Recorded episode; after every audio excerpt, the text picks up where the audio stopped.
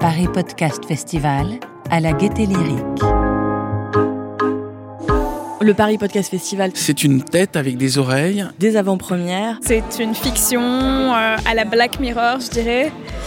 Et donc cet enregistrement en direct, euh, c'était une immersion en pleine confection du podcast. des rencontres, Recevoir quelqu'un pendant une heure en interview qu'on entend peu dans des médias ou qu'on entend en une minute d'habitude, c'est déjà une très bonne chose. on va avoir des grandes conversations autour du féminisme. L'objectif, c'était de montrer que Picasso n'est pas le seul, loin de là, mais qui participe d'un système dans lequel on valorise euh, la virilité toxique, la domination et les, et les violences masculines, en fait, faites aux femmes et aux enfants, et aux personnes sexisées en général.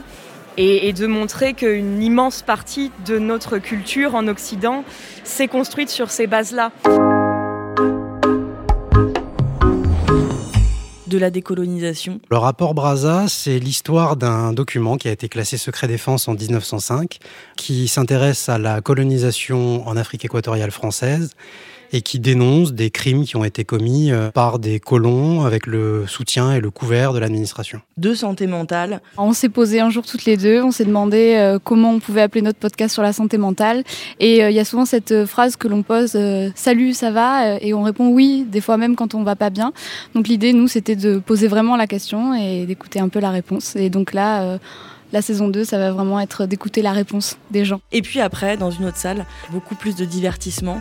On va euh, explorer Wikipédia avec Marina Rollman. C'est quoi un podcast réussi Euh, C'est quand la- le fond et la forme se répondent bien, qui est euh, contraste ou symbiose. Euh, en l'occurrence, euh, pour Best Story Ever, c'est ça qui est rigolo.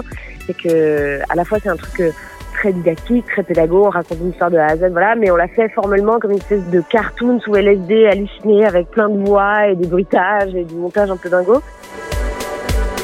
C'est venir découvrir les coulisses du podcast. Et c'était chouette de faire participer le public en fait. Ça c'était pertinent parce que c'était pas juste, on n'était pas juste là pour voir, mais on avait aussi notre rôle dans la fiction et donc c'était très intéressant. Et bravo Paris Podcast Festival, ça rajoute quelque chose en plus euh, à l'expérience.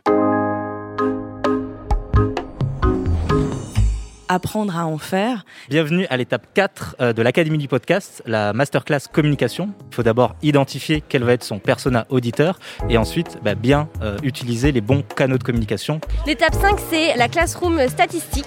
Des ateliers. C'est un format qui est particulier parce qu'il s'écoute euh, n'importe quand, même pour des personnes actives. Euh, donc c'est c'est très facile d'aborder ces sujets-là en plus de façon intime, parce que la voix, je trouve que c'est très intime. Et donc c'est ça aussi le Paris Podcast Festival, c'est passer d'un univers à un autre en passant d'une salle à une autre. I think a good podcast needs to be something which entertains, informs, or educates.